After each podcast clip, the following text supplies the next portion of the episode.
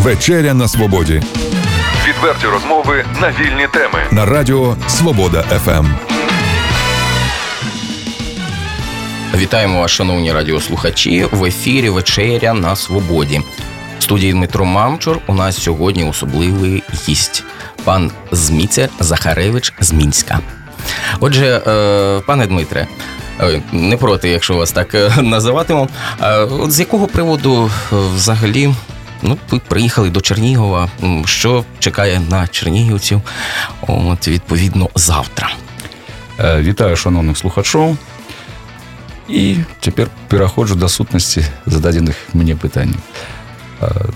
Мой прыезд сюды звязаны з тым, што заўтра у Чарнігаве адбудзецца шэраг мерапрыемстваў, якія арганізаваў наш беларускі рух салідарнасці разам і з дапамогай украінскіх сяброў, якія гэта будуць мерапрыемствы.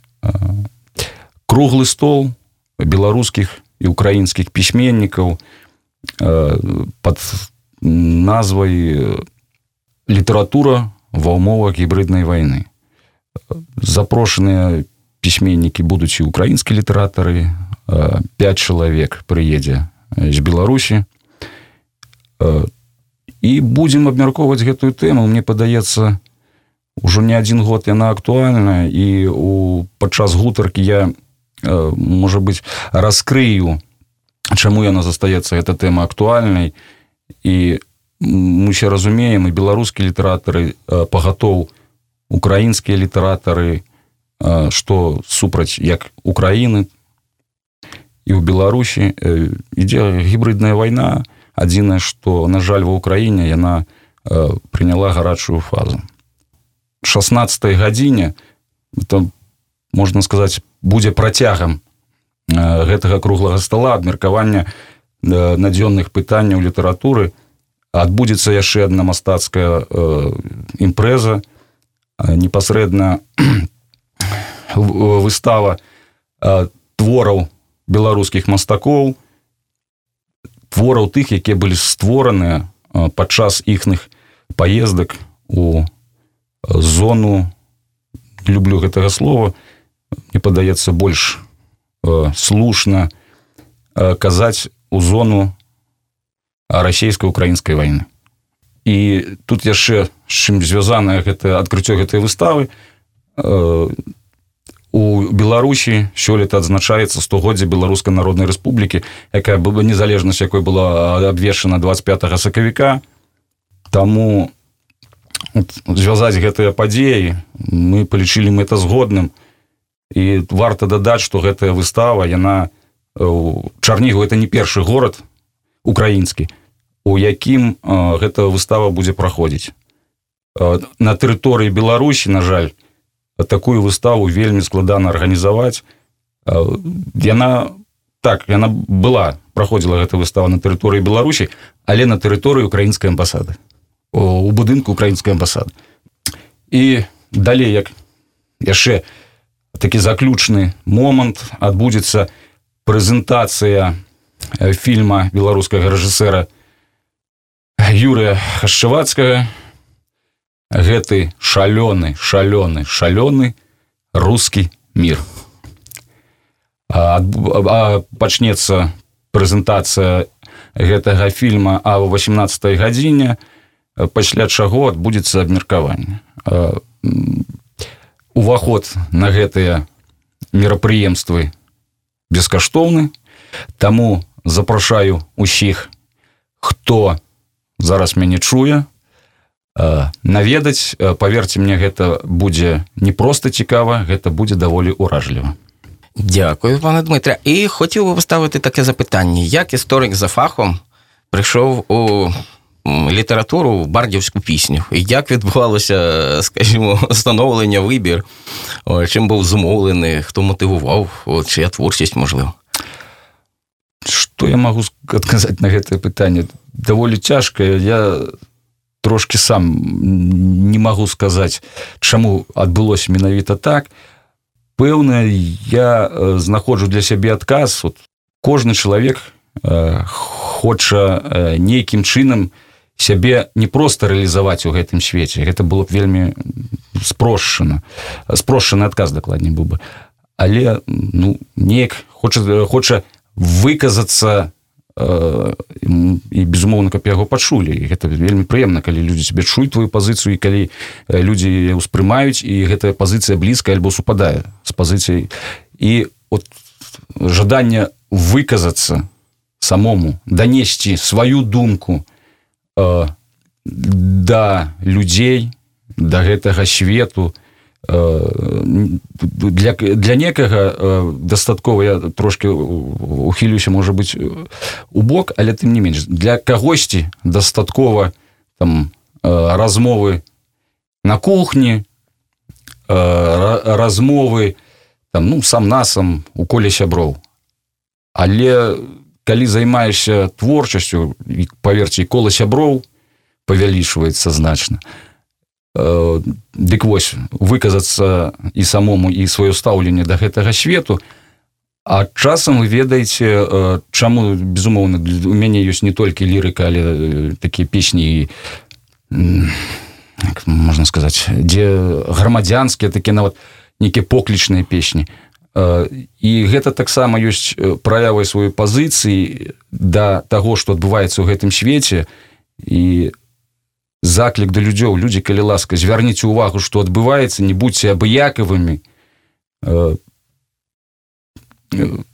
Таму што некаторыя займаюцца тымі справамі на якія якія вам сёння здаецца неактуальнымі альбо няважнымі. Але насамрэч такія рэчы вельмі важныя. Чаму я кажу? Таму што ўсё ж такі чалавек гэта не толькі Э, жывёльная істот мы вообще стварэнні сацыякультурныя больш затое мы живвем у асяродках якія там называются. Сям'я больш шырока нацыя дзяржава і калі адбываюцца тыя рэчы э, якія шкодзяць твоей нацыі у выніку дзяржаве то гэта не можа э, не адбіцца і на тваёй сям'і і на табе асабіста. Таму вот та, такі вот можна сказать клубок таких прычынаў можа быть прывялі гэта прынамсі для сябе я бачу адказ таким пэўна рэч барды заўжды відігравалі неабыяку роль у жыцці будь-якого суспільства колись в Україні були кобзарі були лірники виконавці от виразники громадської думки, виразники думок провідних верств суспільства. Якщо ж говорити, от власне про ту верству, яка підтримує вас, отже, про, як ви казали, коло друзів, коло друзів ближче, і відповідно, якраз та аудиторія ширше. Як би ви окреслили оці кола? Ну, некалькі слов літаральна. Найперш гэта не абыякавыя людзі, неабыякавыя э, да э, сваіх як я уже казаў сем'ю да сваёй нацыі да сваёй дзяржавы э, прасцей кажучы патрыёты Беларусь неабыякавыя працяжнік патрыёты Беларусь А з ким із українських літераторів, авторів, виконавців ви працюєте? Тому що я так розумію, що ви були часто буваєте в Україні, буваєте в Європі, в містах і у Львові, наскільки я розумію, і інших. Отже, чия творчість наших співвітчизників мається на увазі, чия творчість вас вражає найбільше, якщо так сказати, чи враження справляє? Давайте я так скажу с кем так най, найбліжэй вот, ёсць украінская паэтка ну, пісьменніца з тэрнополю э, любов бурак дзвінка тарахтушка. У нас ёсць такі, такі неблагі творчы альянс мы одно аднога перакладаем свае э, творы э, так контактую заўсёды калі бываю бываю у Киеве з лесей мудрак это вот такие самые близкие. Ну, Юрий Руф, есть такі э, львоўскі паэт. Ну, это, это я называю най, найбольш блізкіх. Вот. Таксама вот і з э, руфам літаральна перад паездкай сюды вот я э, пераклаў таксама ягоны верш так, ну, да, да таго што э, што займаемся перакладамі от з апошніх украінскіх аўтараў як, якіх я э, перакладаў ну, Павло маўчан шэраг там ёсць аддаў выдавецтва рыхтуецца пераклады ну вот это вот такія асноўныя я сказал тому что нельга абняць неабдымная ну от існуе така думка що барды ну, поети які спілкуються, скажімо, концертово, взагалі ну, не дуже не дуже часто видаються. Все-таки спілкування через книжку з великим накладом чи невеликим накладом, і безпосереднє спілкування під час концерту. Що для вас головне? Чи виділяєте ви взагалі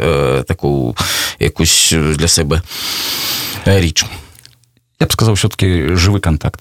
Непасрэдна канцэрт выступ Таму что я э, выступаю там акрамя нейкіх таких імпрэзу ну непасрэдна вот, творчая сустрэча скажем.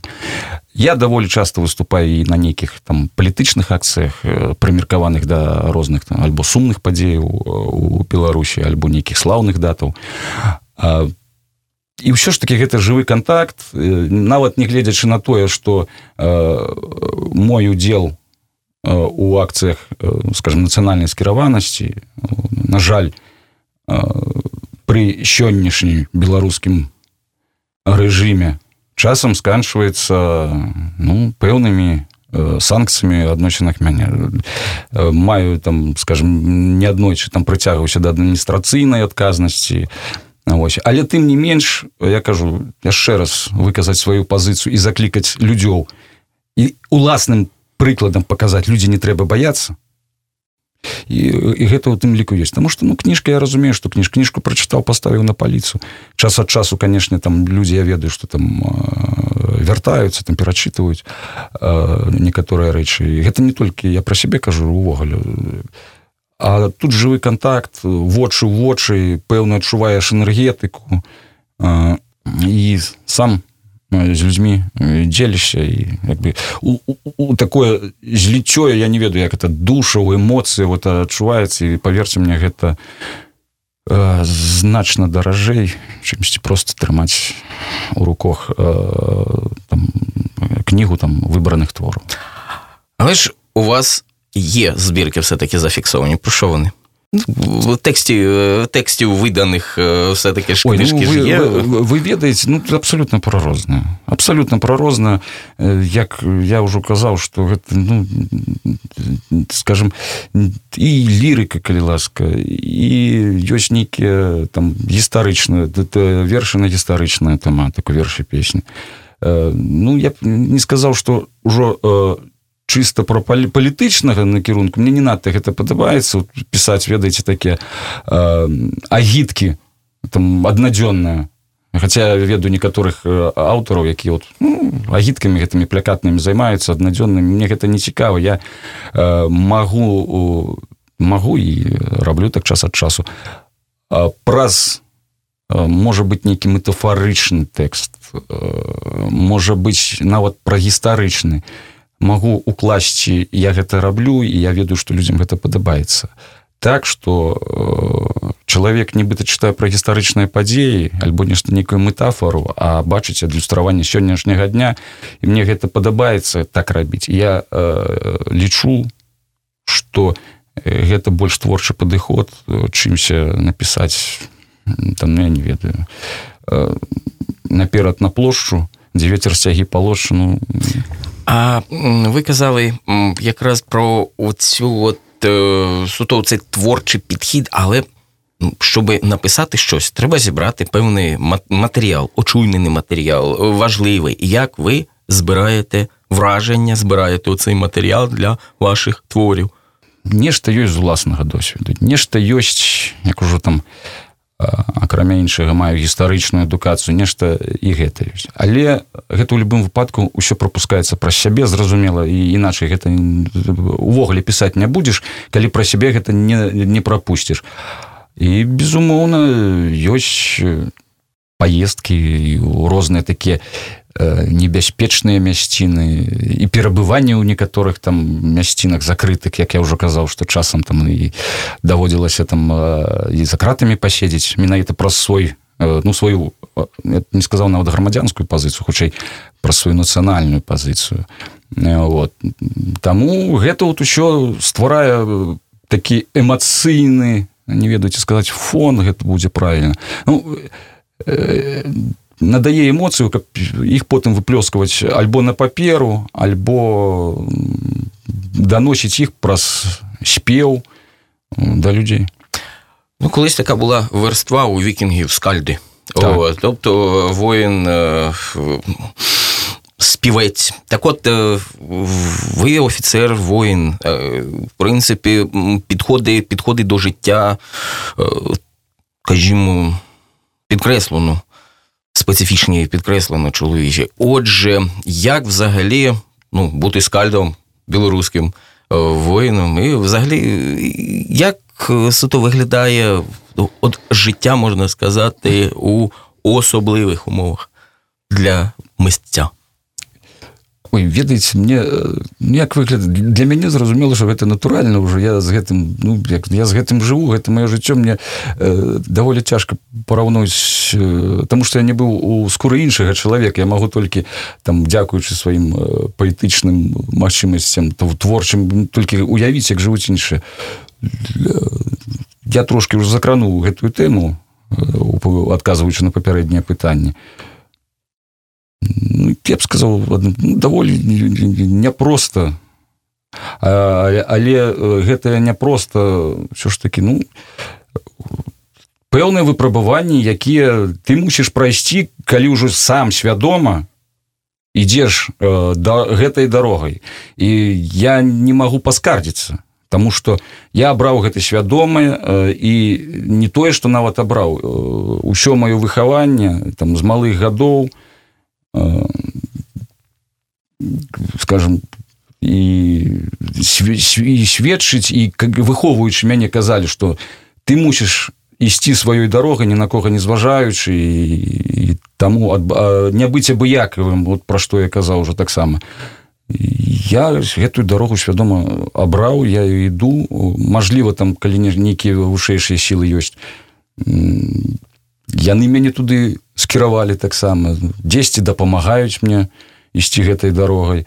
Там таму мой мой мой шлях якім я іду і не магу паскардзіць так ён часам непросты але тым не менш там мной абраная дарога яшчэ раз паўтараюся Скажімо, якщо окреслити, якщо окреслити все-таки якусь перспективу творчості, що ви робитимете далі? Ви маєте якийсь, скажімо, план на розвиток власної творчості, так би мовити, всіх тих кіл, які з нею стикатимуться, і на розвиток о, тих верств, які вас підтримують? Видите, що у білорусів є така примовка – мужик мяркуе а Бог барануе. І так каб не сурочыць я не хацеў бы адказваць на гэтае пытанне. Безумоўна мяне ёсць там чым бы я хацеў заняцца далей каб ну, расці як і творцы і нейкія ёсць галіны творчасці у якую у якіх я б хацеў бы сябе яшчэ там ну паспрабаваць свае магчымасці. А якусь публіцыстыку пышаце якісь романы якісь тэкст? Твор наконт по калі браць публіты публіцыстыку ну гэта хутчэй так мяне часам з'яўляюцца у нашым перыядычным друку там назовем так артыкулы. Яны можа быць не маюць пэўнага такога ну скажем конкретно журналісткага але ну там, мой погляд на жыццё альбо там апісанне тых альбо іншых падзеяў. то мой погляд на гэта. Ну прынамсі там у сацыяльных сетках гэта можна болей знайсці. У мяне там на старонцы тому что ну там больш такі там можа быть нейкія палітычныя агляды у якіх я альбо там акрэсліваю сваю пазіцыю под акрэсліваю подкрэсліваю больш там выказваю ну адпаведна сваё стаўленне да тых альбо іншых падзеяў. Ну, ну таким чынам. А ну трошки вы такую тэмніцу адкрылі так ёсць меня такое ну жаданне і пэўныя такі ўжо накіды ну все ж таки хацелася б сябе у прозе паспрабаваць А от все-таки якщо повернутися знову до бардівських творів до пісень от власне пісні народжені в Україні або скажімо породжені подіями. От, Тобто, от ваша українська, скажімо, творчість як виглядає?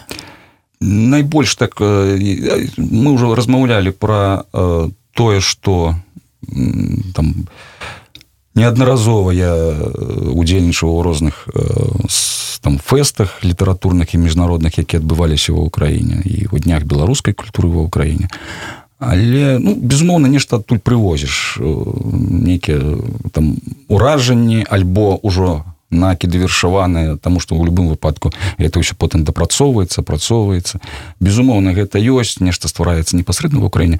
Але для сябе б я пазначыў гэта ў пэўнай ступені зноўку будзе павяртанне да пытання як там грамадзянін офіцер творца безумоўна найбольш для і для сябе важным я лічу гэта была поездка у пятнадцатым годзе у под марыюполь непасрэдна на лінію фронта дзе я выступаў перад украінскімі байцамі які якія бароняць сваю зямлю ад усходняй навалы для мяне гэта было як асабіста вельмі важна Таму что вельмі добра сядзець там недзе у сваім пакойчыку за столом нешта ствараць і заклікаць да нечага а паехаць менавіта туды і паказаць людзям што вось хлопцы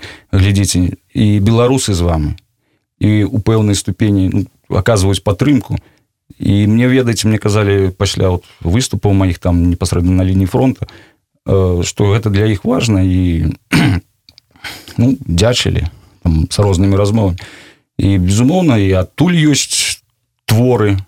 Вот, а, а, але яшчэ раз падкрэслю гэта было ну, это такое самае ўражліва что я там некалькі дзён прабыў ну, там былі мы там і под абстрэл патраплялі ну, збольшага так у пэўнай ступені я здолеў адчуць як гэта што ну, так вот Дякую, дякую за ґрунтовну відповідь. На жаль, час нашої передачі спливає, і наостанок я хотів би поставити запитання про те, як же ж нашим співвітчизникам, ти вашим співвітчизникам, все-таки зберегти, скажімо, здатність до опору інформаційній іншій агресії. Тобто, що треба б собі формувати, щоб бути невразливим, на вашу думку? На мою думку, ну, найперш, як я ще підкреслюю, не бути абыякавым, а адчувати, э,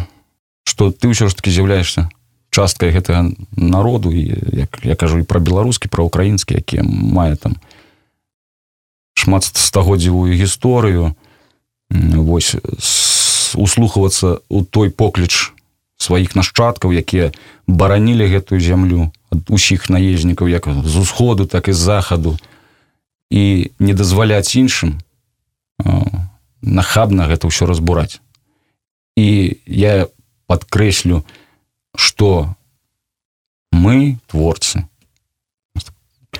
мусім спрыяць дапамагаць людзям у гэтым Отже, пане Дмитре, а не могли б ви якусь із пісень, народжених у поїздках все-таки Україною, у непростих поїздках, все-таки нашим слухачам проспівати? І розкажіть, будь ласка, що ви співатимете? Так, безумовно, я виконую пісню, одну з пісню, які створені в Україні. Прысвечаны Украіне.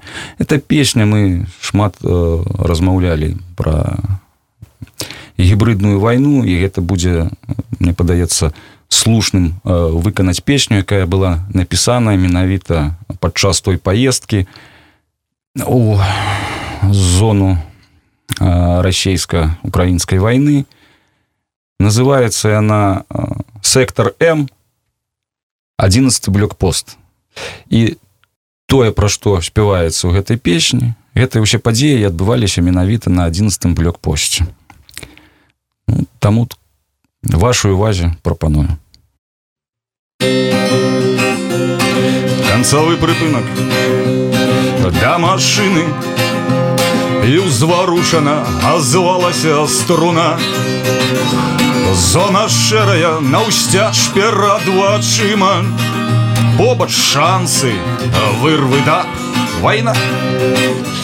Яшчэ учора пацалункі пакіданай а цяпер адно шарбатыя дамы.